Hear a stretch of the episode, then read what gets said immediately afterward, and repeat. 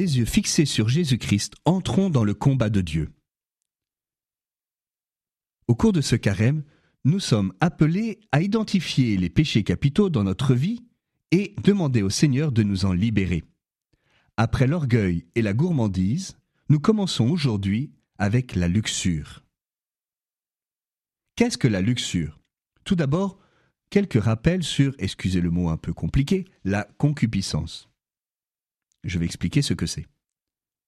Quelles sont les conséquences du péché originel? Le péché des origines a des conséquences éternelles et temporelles.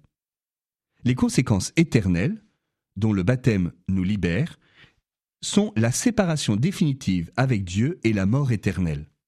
Et le Seigneur nous a sauvés par le sacrement du baptême. Et il y a les conséquences temporelles, la souffrance, la maladie et la mort.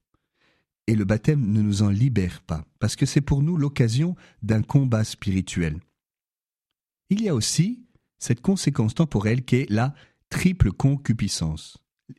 Qu'est-ce que c'est que cette triple concupiscence? En fait, c'est Saint Jean qui en parle. 1 Jean 2,16. Tout ce qu'il y a dans le monde, la convoitise de la chair, la convoitise des yeux, l'arrogance de la richesse, tout cela ne vient pas du Père mais du monde. Or le monde passe et sa convoitise avec lui.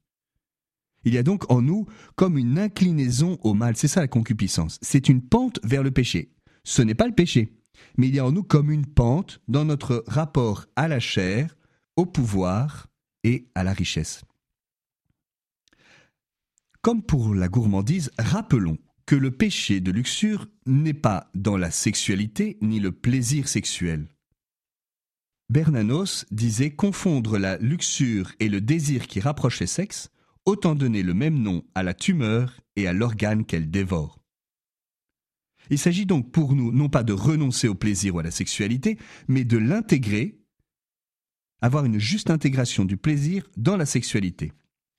Le catéchisme de l'Église catholique, au numéro 2351, dit La luxure est un désir désordonné ou une jouissance déréglée du plaisir sexuel. Ce n'est donc pas le désir, mais le désir désordonné. Ce n'est pas la jouissance, mais la jouissance déréglée. Le catéchisme poursuit Le plaisir sexuel est moralement désordonné quand il est recherché pour lui-même, isolé des finalités de procréation et d'union. Qu'est-ce que cela veut dire? C'est-à-dire que le plaisir devient mauvais, désordonné, quand la sexualité humaine est détournée de son but qui lui donne tout son sens, qui est le don.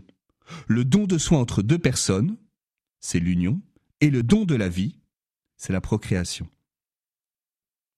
Alors, le plaisir sexuel, c'est le plus grand des plaisirs, car il couronne le plus grand des biens, c'est-à-dire le don de soi et le don de la vie. Et il y a en nous une tentation constante de séparer le plaisir et l'acte dont il est l'achèvement.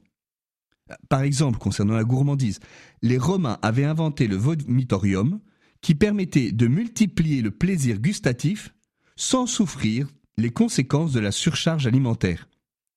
On veut le résultat sans l'effort qui permet de l'obtenir. La luxure va réduire le plaisir à l'orgasme, comme elle réduit la personne humaine à l'organe. Or, nous sommes beaucoup plus qu'un organe. En détournant la sexualité de sa finalité, la luxure devient un péché. C'est ce que nous verrons la prochaine fois.